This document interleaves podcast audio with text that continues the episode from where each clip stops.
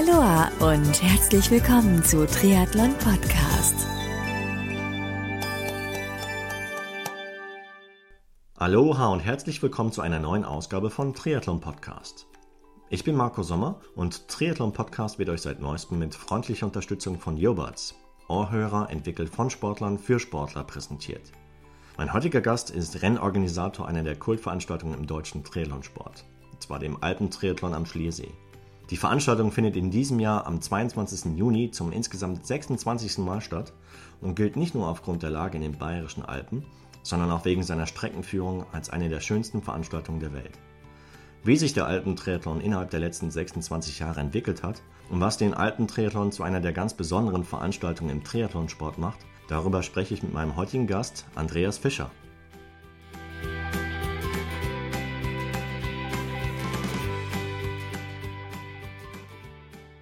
Grüß dich, Andreas. Hallo Marco. Hi, grüß dich. Wie geht's dir heute? Ja, leider nicht ganz so gut. Ich bin ein bisschen erkältet. Mhm. Jetzt, wo es endlich Frühling wird, hat es mich doch noch erwischt, aber ah, ja, geht schon. Erstmal vielen, vielen Dank für die Zeit, die du dir jetzt gerade nimmst. Ich denke, du hast äh, genug Organisationsstress mit der Veranstaltung. Gut, dann hätte ich gesagt, legen wir auch gleich los. Ja, gerne. Andreas, nimm uns ein bisschen mit in die Vergangenheit und erzähle mir als auch den Hörern vom Triathlon Podcast ein bisschen über die Entstehungsgeschichte des Kultrends am Schlesee. Ja, also. Wann los und wie hat es sich weiterentwickelt innerhalb der letzten Jahre? Genau. Wir hatten ja letztes Jahr unser 25-jähriges Jubiläum und äh, Hintergrund, warum es den Alpentriathlon überhaupt gibt, ist unser erster Titelsponsor, der Firma Sixtus, hat 1989 ihr 50-jähriges Firmenjubiläum gefeiert und wollte in dem Zuge eine ja, Sportveranstaltung in Schliersee durchführen. Und damals war Triathlon eine ganz junge, ganz neue Sportart, ganz aufregende und haben also sich gedacht, das wäre genau das Richtige, um dieses Jubiläum zu feiern. Und damit es auch einigermaßen gut über die Bühne läuft, haben sie im Jahr davor, also sprich 1988, einen Probewettkampf angesetzt. Und das war praktisch die Geburtsstunde des Alpentriathlons. Und das wurde dann halt, sage ich mal, 1988 erstmals durchgeführt, noch unter ja etwas verkürzten Streckenlängen. Die, das hat damals dann gleich zu erheblichen Protesten geführt, äh, dass das äh, auf einer olympischen Distanz durchgeführt. Also damals war es ja noch nicht olympisch, aber auf den offiziellen äh, Streckenlängen mit 40 Kilometer Radfahren durchgeführt werden muss. Und äh, ja, dann 1989 war dann tatsächlich dieses Jubiläum und eigentlich hätte damit Schluss sein sollen. Es war aber dann so ein Erfolg, äh, dass es natürlich gar kein dran denken war, das äh, einzustellen und so ist die über die Jahre immer größer geworden, immer wichtiger geworden und äh, so hat sich das entwickelt. Und wie viele Teilnehmer sind damals 89 an den Start gegangen? Äh, da überfragst mich jetzt, aber ich glaube, das waren so um die ja, knappe 200 werden das gewesen sein. Ne? Okay. Und es kam halt in der Region Schleswig ziemlich gut an, das Rennen. So, ja, ja klar. Das war natürlich ein Riesenereignis damals. Ne? Mhm. Äh, allerdings aus heutiger Sicht organisatorisch ein Wahnsinn. Wir sind da mitten im Verkehr äh, gefahren. Also das war alles noch. So, es war nichts abgesperrt. Da war gar nichts abgesperrt. Ne? Also das war im vollen Straßenverkehr. Ja, äh, also aus heutiger Sicht undenkbar. Mhm. Aber ja, dann über die Jahre hat man dann äh, Teilsperrungen in Fahrtrichtung und ja, seit ja, ich weiß es nicht, 15 Jahren oder so ist es natürlich komplett gesperrt. Okay. Und du bist seit Anfang an dabei? Ja, nicht ganz. Äh, den aller, allerersten, also diese Probeveranstaltung 88, die habe ich tatsächlich nie mitgemacht. Ja. Sondern ich bin erst seit 1989 dabei. Damals noch äh, als Teammitglied äh, einer Agentur, die das damals mit der Firma Sixtus ins Leben gerufen hat. Ja. Und habe dann 1994 die Veranstaltung übernommen und seither organisiere und veranstalte ich den, den Alpentriathlon. Jetzt stelle ich mir vor, dass es ziemlich viel Organisationsaufwand ist, so eine, eine Veranstaltung zu stemmen. Kannst du uns ein bisschen aufklären darüber, wann letztendlich halt die Vorbereitung für ein Rennen jetzt in diesem Jahr, ich glaube am 22. Juni startet dieses Jahr das nächste Rennen. Wann, wann geht's mit solchen Vorbereitungen los? Also im Prinzip geht die Vorbereitung fast unmittelbar nach dem letzten Rennen los. September, Oktober geht es darum, zum einen mal den Termin zu finden. Ja. Was sich jetzt sehr leicht anhört, ist eine der kompliziertesten Geschichten überhaupt, weil man sich mit wahnsinnig vielen Stellen abstimmen muss. Ja. Man muss sich in den internationalen Kalender einbauen, der meistens erst Ende November steht. Okay. Ähm, dann muss man schauen, dass man vor Ort die Lokalitäten, die man braucht, zur Verfügung hat. Wir haben das Arabella Alpenhotel als Partner, dass das halt, sage ich mal, an dem Tag äh, zur Verfügung steht. Mhm. Ähm, dass das in der Gemeinde Schliersee klappt mit den äh, ganzen Helferorganisationen, aber auch mit den, wir sind ja seit zwölf Jahren jetzt äh, Teil der Triathlon-Bundesliga mit den anderen äh, Rennen, dass man sich da abstimmt. Äh, dann muss man sich natürlich auch wieder bewerben, um irgendwie Teil einer hochklassigen Serie zu sein. Mhm. Also wir waren ja viele Jahre Europacup-Rennen oder jetzt eben Jahren äh, Teil der Triathlon-Bundesliga zu sein. Da muss man Verträge machen. Dann logischerweise ganz großes Thema ist Sponsorenpflege, sprich äh, zum einen die große Thema Nachbearbeitung nach dem Wettkampf und dann eben halt auch versuchen, die Verträge, wenn sie denn auslaufen, zu verlängern oder neue Sponsoren zu gewinnen. Und so ist man praktisch den ganzen Winter mit, mit, mit dem großen Thema Sponsoring oder Akquise beschäftigt. Und, äh, ja, dann muss man natürlich auch schauen, dass man seine Helfer wieder, sage ich mal, motiviert und schaut, dass man die ganzen Helfergruppen, wir haben ja über 650 Helfer am Wettkampftag äh, im Einsatz. So viele. Wahnsinn. Die, ja, also das ist eine, eine Riesenanzahl und die muss man natürlich auch, sage ich mal, schauen, dass man die alle wieder wieder bekommt. Ja. Natürlich äh, sind da viele Vereine dabei, die es mit Begeisterung machen und gerne machen. Und das läuft auch gut, aber wie gesagt, äh, ein Selbstläufer ist das alles nicht. Ne? Da muss man sich schon immer drum kümmern. Dann machen wir ein schönes Helferessen.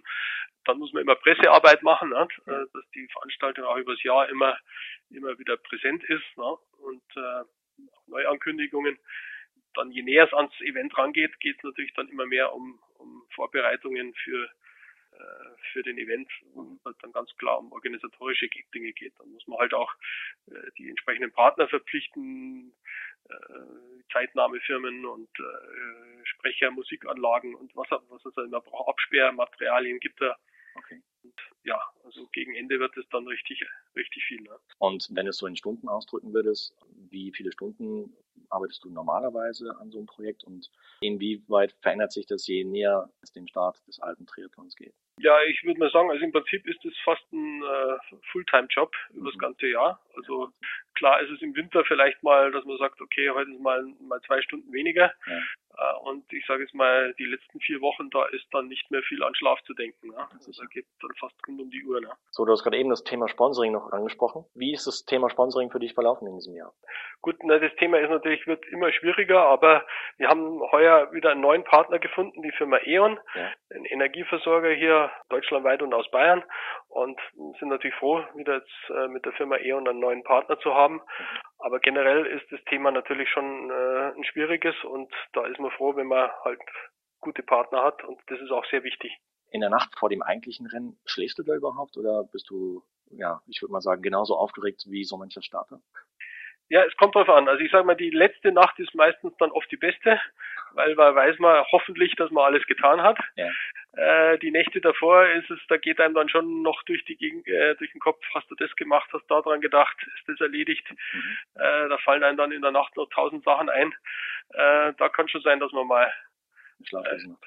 ja, schlaflos würde ich nicht sagen, aber dass man mitten in der Nacht irgendwie, ich habe da immer einen Zettel neben dem Nachkastel liegen, äh, wo ich dann aufschreibe, okay, das muss man noch machen. Ähm, also tatsächlich sind da schon noch immer viele Kleinigkeiten oder auch mal das eine oder andere größere, das, das da zu erledigen ist. Und äh, ja, ich sag mal, die letzte Nacht ist dann, wenn in der Regel alles gemacht ist, dann eigentlich eher fast die beste. Wenn du so an den Renn Renntag denkst, ja, wie, wie verläuft so der Renntag für dich, für, für den Andreas Fischer? Wann, wann beginnt der und was machst du während des Tages und wann endet der? Ja gut, also im Prinzip Ende, äh, beginnt er, also ich fahre halt dann vom, vom, vom Hotel äh, nach Schleswig runter. Ja. In der Regel haben wir dann als allererstes, so war es jetzt die letzten Jahre, immer ein Briefing mit dem TV-Team vom Bayerischen Fernsehen, wo wir also praktisch dann mit den Kameraleuten, den Motorradfahrern so ein Briefing machen, wie, wie so der Regieplan zum Tag aussieht, äh, den ich halt meistens äh, in Zusammenarbeit mit dem zuständigen Redakteur schon vorbereitet habe. Aber da die Veranstaltung logischerweise keiner besser kennt wie ich, äh, habe ich da eigentlich meistens relativ äh, freie Hand, was das angeht Okay. und empfehle denen halt auch, wie man es am sinnvollsten macht, weil wenn man da sich nur an fünf Minuten mal irgendwie vertut, dann äh, hat man praktisch als Kameramann fast keine Chance mehr, das, das Rennen überhaupt noch wieder zu covern, weil dann ist er praktisch außen vor und hinterher hat man fast nur Lehrbilder und wenn man dann einen vernünftigen Plan hat, eine, eine vernünftige Regie, dann klappt es auch und wir hatten auch jetzt die letzten Jahre immer das Glück, dass das bayerische Fernsehen relativ äh, viel und auch recht zeitnah berichtet hat, sprich am gleichen Tag um 16 Uhr. Und da ist dann richtig Stress angesagt. Also ich habe selber schon ein paar Mal äh, Filmberichte geschnitten und weiß, wie zeitaufwendig das eigentlich ist. Und das in den wenigen Stunden hinzukriegen, ist für mich fast Hexenwerk, ja. Also, Auf welchem Sender wurde das ausgestrahlt letztes Jahr? Ja, also im bayerischen Fernsehen. Also wir hatten jetzt ja auch eine fast halbstündige Sendung, wo dann auch äh, zu unserem Jubiläum halt auch ein ganzer Abriss über die letzten 25 Jahre gelaufen ist. Also war sehr, sehr schöner Bericht. Und das dann in der kurzen Zeit hinzukriegen, ist für mich schon, schon eine Meisterschaft, ja. Das heißt, auch während des Tages bist du teilweise auch auf der Strecke mit dem Motorrad unterwegs, oder? Nee, also dann äh, schaue ich natürlich, dass so in den Wechselzonen, dass alles so ist, wie es sein sollte. Mhm. Also im Prinzip habe ich ja für jede Station jemand, der dafür verantwortlich ist. Ich spreche mich halt mit den Leuten ab, ob alles, äh, sage ich mal, so ist, wie es sein sollte. Äh, schau natürlich, ob mir noch irgendwo was auffällt. Dann begrüße ich natürlich den ein oder anderen Ehrengast oder VIP, der da kommt oder Sponsor. Mhm. Äh, und äh, ja, also kriege natürlich dann auch dauernd übers Handy irgendwelche Meldungen, wenn irgendwas nicht so ist, wie es sein sollte oder Fragen sind. Und dann geht es natürlich immer näher an, an den Wettkampfstart hin. Dann schaut man, dass der Schwimmstart soweit klar ist, dass der Schwimmcheck-in funktioniert. Und dann bin ich eigentlich immer auf dem Wasser gewesen, praktisch da geschaut, dass das auf dem Wasser alles so ist, wie es sein sollte und habe dann, weil wir nicht zu viele Boote draußen haben wollen, dann auch gleich in dem Zug immer mit jemand am Boot äh, den Sprecher informiert, wie denn der Stand am, äh, am Wasser ist beim Schwimmen, sodass die Zuschauer an Land auch hautnah mitbekommen, wie, wie der Zwischenstand ist. Weil das ja auch immer ein bisschen ein Manko ist, dass man vom Schwimmen sonst eigentlich relativ wenig mitbekommt. Ja, dann schaue ich, dass ich relativ schnell, wenn ich vom, vom Boot runter bin, dann zum Spitzinghof fahre. Also vom Radfahren kriege ich so, so gut wie oder eigentlich gar nichts mit. Und das ist auch gut so, weil äh, einzige, was ich mitbekommen würde, wenn mich jemand anruft, dass da irgendwann ein Unfall oder irgendwas passiert wäre. Und toi toi toi hat mir da Gott sei Dank eigentlich noch nie einen wirklich schweren. Also von daher bin ich immer froh, wenn ich vom Radfahren eigentlich nichts mitbekomme. Ja, dann schaue ich oben, dass im Prinzip, weil wir haben ja, sage ich mal, das organisatorische Problem, dass die Leute ja unten äh, zum Schliersee kommen, da schwimmen, aber dann oben halt ihre Laufschuhe und Laufklamotten brauchen. Und das muss ja von uns hochtransportiert werden. Also das ist so das Erste, was ich dann checke, wenn ich oben hochkomme, ob das alles an seinem Platz ist. Das müssen unsere Helfer halt dann in den entsprechenden Kisten. Für jeden Athleten steht da eine Kiste bereit, dass das alles auch äh, vorbereitet und fertig ist. Äh, und wenn ich da das Go kriege, schaue ich, dass die Absperrungen stimmen, dass die Zuschauer, sage ich mal, hinter den Absperrungen sind, dass alles so ist, wie es wie es sein soll, wenn der erste Athlet kommt, dass die Helfer, die die Räder abnehmen, bereitstehen. Äh, also ich bin da immer nur das Backup natürlich, äh, weil wie gesagt, da gibt es immer jemand, der dafür zuständig ist. Ja. Aber so einen letzten Blick halt drauf zu werfen und dann geht's auch meistens recht zügig, äh, dass der erste Athlet kommt und das wird sich heuer noch dramatisch verschärfen, weil wir heuer die Strecke für die Elite verkürzt haben. Äh, so wird die Zeitspanne also heuer noch noch deutlich kürzer werden. Oben verkürzt.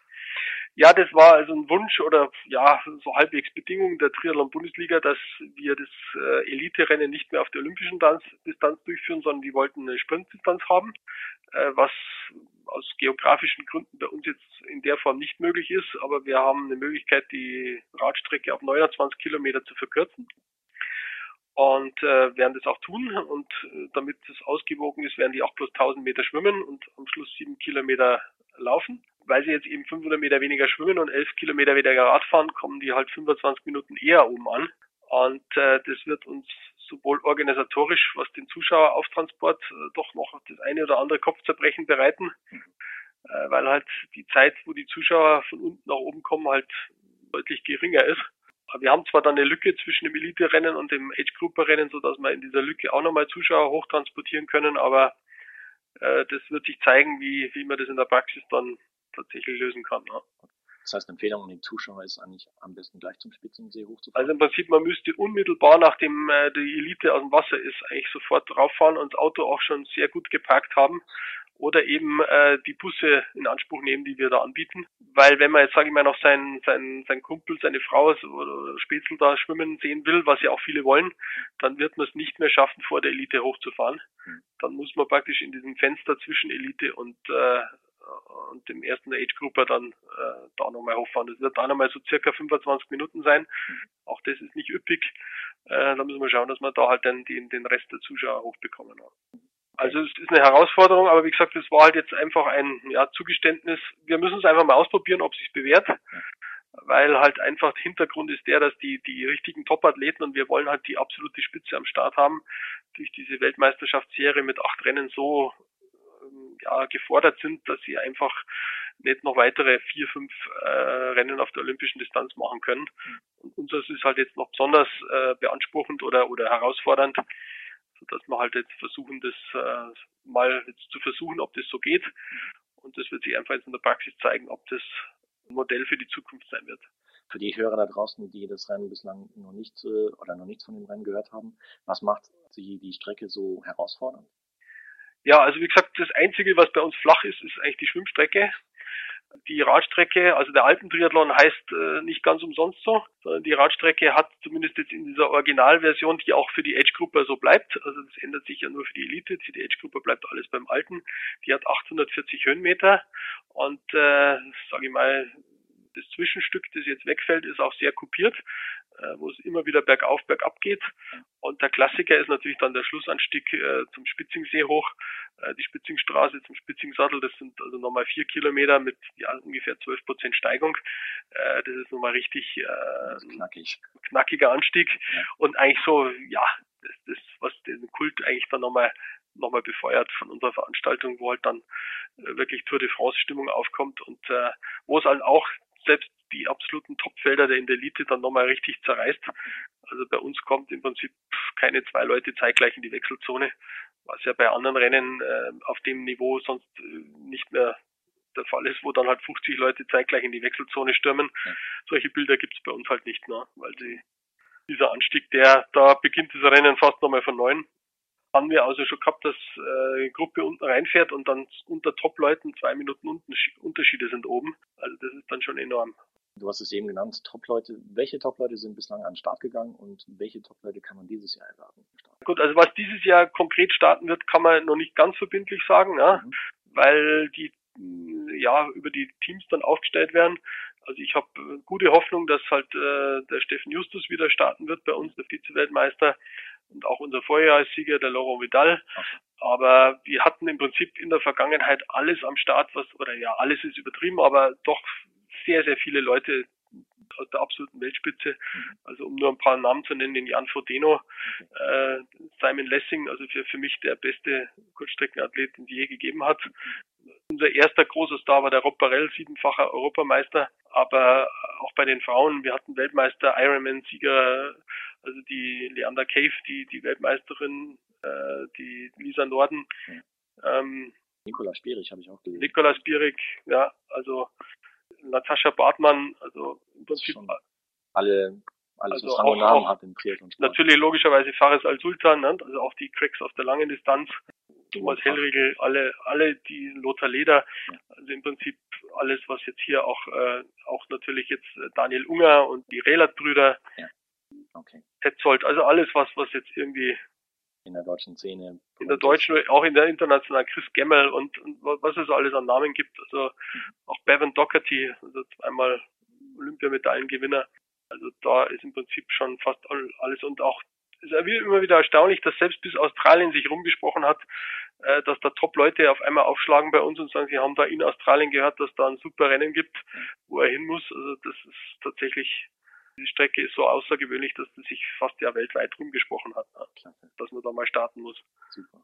Und wann endet so ein Renntag für dich dann? Erst am Abend, wenn alle Athleten wieder quasi auf dem Weg nach Hause sind, oder? Ja, im Prinzip äh, haben wir ja dann noch äh, das große Thema Siegerehrung ja. nach. Das ist auch immer äh, ja eine, eine größere Sache ist, weil wir ja da nicht drei Leute ehren, sondern das sind ja da unterm Strich dann auch wieder fast 150 Leute, die da geehrt werden, ne? Mhm. über alle Altersklassen und Staffeln und äh, Teams und Elite und, und Landkreiswertung und was es da alles an, an Wertungen gibt.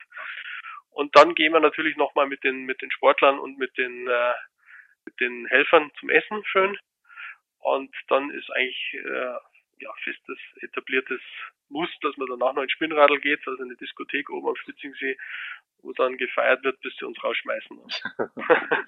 Das heißt dann morgens um vier, fünf Uhr. Ja, da ist meistens um drei, glaube ich, ist da immer Schluss. Ne? Wie kann man sich das vorstellen nach, nach ja, so langer Organisationszeit? Fällt da nicht eher so ein Riesenstein dir von den Schultern runter und ähm, wie, wie kann man sich das vorstellen? Was, was machst du nach so einem Rennen quasi in den Wochen danach? Machst du Urlaub erstmal, um dich wieder aufzutanken oder? Ja, leider ist es halt nicht so, dass mit dem Rennen das Rennen vorbei ist, ja. sondern äh, das geht noch ein paar Wochen tatsächlich noch mit Nacharbeit. Ach so. Also erstens an, an den Tagen danach äh, muss man alle noch, noch die ganzen Aufräumarbeiten machen. Ne? Mhm. Sich halt bei den ganzen Helfern bedanken, den einen oder anderen treffen. Ja. Dann muss man die ganzen Presseartikel sammeln. Ja äh, Fernsehberichte zusammenschneiden, äh, Fotos auswählen, äh, die Website nochmal aktualisieren, die schönsten Bilder reinstellen, Pressemappen zusammenstellen. Also das dauert in der Regel nochmal vier Wochen. Rechnungen schreiben, Rechnungen zahlen. Da ist relativ viel Nacharbeit noch. Also ich sag mal so richtig vorbei ist ein Wettkampf eigentlich erst so vier Wochen nach Abschluss, nachdem der letzte über die Ziellinie gelaufen ist.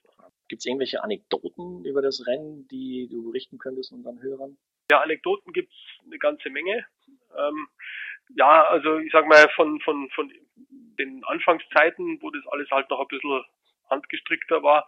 Äh, also Rob Barrell, den ich vorher schon mal erwähnt hatte, der hat halt einmal unterm Radfahren mal einen Platten gehabt, mhm. hat den mal schnell geflickt selber und hat das Rennen dann trotzdem noch souverän gewonnen. Oder wir, ich war selber mal, ich habe es ja erzählt, bin meistens auf dem Boot, äh, war auf dem Kameraboot damals und bin halt da vorweggefahren und habe dem Kameramann gesagt, er soll halt abkürzen, okay. damit wir schöne Bilder dann haben, wenn die um die Eckboje schwimmen.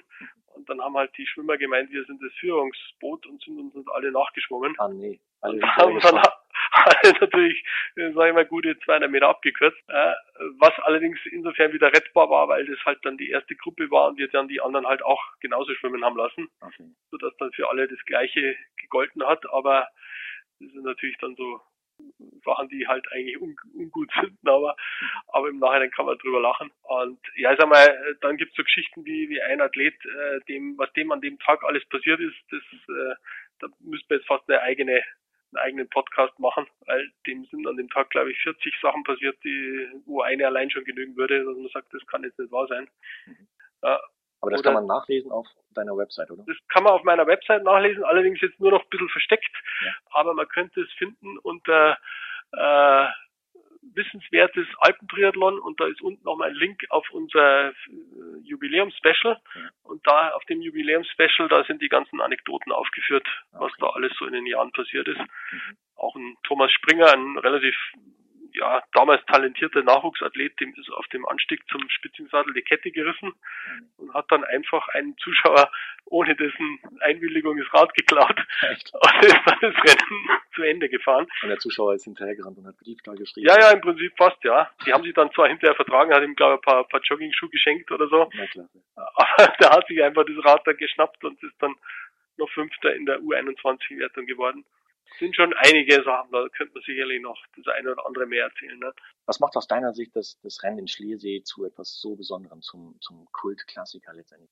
Ja, ich glaube, was halt für uns wirklich das Entscheidende ist, es geht nicht drum, da jetzt irgendwie einen Triathlon zu absolvieren mit 1,5 Kilometer mhm. Schwimmen, 40 Radfahren und 10 Laufen, mhm. sondern es ist einfach ein Erlebnis. Ja. Also es ist ein Ereignis, das man auch, glaube ich, so schnell nicht vergisst. Viele vergessen das ganze Leben nicht. Ich habe auch zahlreiche Mails bekommen von Leuten, die das ja fast halbwegs das Leben verändert hat von denen, weil es halt einfach äh, was ganz Besonderes ist. Dann äh, sind wir halt in der Rennen auch noch auf, auf relativ hohem sportlichen Niveau äh, und äh, haben, sage ich mal, wie, wie gesagt, Olympiasieger, Weltmeister und, und, und Ironman-Sieger am Start und gleich nebenan steht praktisch äh, jemand, der seinen allerersten Triathlon macht. Also das gibt in fast keiner Sportart, wo man sich so hautnah als kompletter Anfänger mit, mit einem absoluten Weltstar äh, messen kann. Und auch bei der Nudelparty sich das alles vermischt, da sind die, die ganzen großen Namen und mitten, mitten unter, unter den Leuten. Und dann ist natürlich, äh, sage ich mal, auch so, dass jetzt diese großen Rennen alle mittlerweile halt ein festes Format haben, das mit acht Radrunden, vier Laufrunden, das halt dann so ausschaut, dass man achtmal um einen Parkplatz oder um einen Walmart fährt und bei uns ist halt, äh, sage ich mal, noch richtig Natur, äh, wo die Leute halt wirklich in, in, in, im Gebirge unterwegs sind. Also auch unsere Laufstrecke um den Spitzingsee ist natürlich ja, landschaftlich, optisch vom Allerfeinsten. Ich habe gehört, man läuft auch ähm, quasi durch Kuhfeld. Ja, und äh, je nach Jahreszeit, wann das Rennen ist, kann auch mal die eine oder andere Kuh im Weg stehen. äh, also auch das gibt's bei uns. Äh, natürlich äh, schauen dann auch die, die, die, die Almbauern, dass die, die Kühe dann nicht direkt auf der Laufstrecke sind, aber gibt halt auch immer schöne Fotos ab. Und äh, dann ist auch unsere Laufstrecke halt auch, ja, erstens anspruchsvoll durch die Höhenmeter und halt auch zum Teil auch crossig. Und wenn es auch mal nass ist, hat schon der eine oder andere auch mal einen Schuh verloren. Also äh, ja, es ist, ist halt schon nicht 0 nach 15, sondern halt was, was, was ganz Außergewöhnliches. Also ein echtes Abenteuer und Erlebnis. Ein Erlebnis, Abenteuer und ein Wettkampf wie, wie hat äh, Roland Knoll, also der Trainer von Jan Frodeno und ehemaliger Bundestrainer und selber dreimal Sieger von uns gesagt, wer nie am Schliersee gestartet ist, ist kein Triathlet. Das heißt, also das muss man einfach mal zumindest einmal in seinem Leben gemacht haben. Ne? Eine klare Message an die Hörer da draußen. Ja, unbedingt. Kann man ganz kurz zu diesem Jahr. Das Rennen findet am 22. Juni statt. Das ist ein Samstag. Gibt es noch Startplätze für Kurzentschlossene? noch, ja. Ja, es gibt tatsächlich noch Startplätze und wer sich jetzt auch noch vor dem 1. Mai anmeldet, der kriegt auch noch einen äh, 5 Euro Fullbucher-Rabatt. Okay. Also insofern wäre es schlau, sich relativ bald anzumelden, aber es, es ist noch möglich. Gibt es ein Limit, ein Starterlimit? Ja, wir haben ein Limit von äh, 1000 Einzelstartern und bei 100 Staffeln. Für euch da draußen, überlegt nicht lange, meldet euch an und dann ist es, äh, wie der Andreas schon gesagt hat, ein Riesenerlebnis. Jetzt haben wir die letzten Minuten über Rennorganisationen gesprochen. Bist du selber schon mal beim Triathlon-Rennen an den Start gegangen? Ja, ich muss gestehen, äh, nur ein einziges Mal. Hm. Und zwar im Zuge meines Sportstudiums äh, habe ich an einer Studie teilgenommen und hm. da haben wir zum Abschluss dann einen Wettkampf gemacht. Hm. Das war im Prinzip meine aktive Triathlon-Karriere. Also ich habe zwar einen gemacht, also insofern kann ich sagen, ich bin Triathlet, aber aber nicht so wirklich. Und würde ich selber mal einen Start bei deinem eigenen Rennstart reizen? Äh, theoretisch natürlich schon. Ja. Also klar, wenn man so viele Jahre dabei ist, möchte man es natürlich auch selber einmal mitmachen, aber solange ich da jetzt verantwortlich bin, ist da nicht dran zu denken. Welche weiteren Hobbys neben Rennorganisation machst du gerne? Ja gut, also ich sage mal persönlich, äh, sportlich mache ich natürlich, sage ich mal, gehe im Sommer sehr gern Mountainbiken. Winter ist jetzt leider, muss ich fast sagen, jetzt gerade aktuell die Saison zu Ende gegangen, bin begeisterter Skifahrer und äh, spiele zweimal die Woche Badminton. Ja, wenn, sage ich mal, dann der ganze Stress vorbei ist, fahre ich natürlich auch sehr gerne in Urlaub. Ferne Länder kennenlernen ist eins meiner Hobbys. Was man halt sonst so gern macht, schön essen gehen, ins Kino gehen. Andreas, dann sind wir schon am Ende des Interviews angekommen. Ich bedanke mich riesig für die Zeit, die du dir genommen hast. Gerne. Und äh, würde ich nur mal bitten, auf welcher Website sollen die Hörer vom Triathlon Podcast nachschauen, wenn sie nähere Details über den alten Triathlon erfahren möchten? Ja, also unsere Website heißt www.alpen-triathlon.de. Okay. Wie gesagt, es gibt noch Startplätze für den 22. Juni, also für Kurzentschlossene. Am besten noch bis Ende April anmelden, weil dann kommt ihr den 5 Euro Frühbucherrabatt. Lasst euch das Erlebnis nicht entgehen, denn es ist wirklich, es ist ein Geld wert. Ich bedanke mich riesig für die Zeit. Ja, wünsche dir dann für die Serie Veranstaltung alles Gute, dass alles glatt geht, so wie in den letzten Jahren auch. Und viel Erfolg. Ja. Vielen, vielen Dank. Danke dir. Ciao, jo. mach's gut. Jo, ciao. Andreas Fischer, der Rennorganisator des alten Triathlons am Schliersee, war mein heutiger Gast. Dieses Interview wurde euch mit freundlicher Unterstützung von Joberts, Ohrhörer, entwickelt von Sportlern für Sportler, präsentiert. Ich hoffe, das Interview mit Andreas hat euch gefallen und ich würde mich freuen, wenn ihr auch bei der nächsten Ausgabe von Triathlon Podcast wieder mit dabei seid. Bis dahin, bleibt sportlich, euer Marco.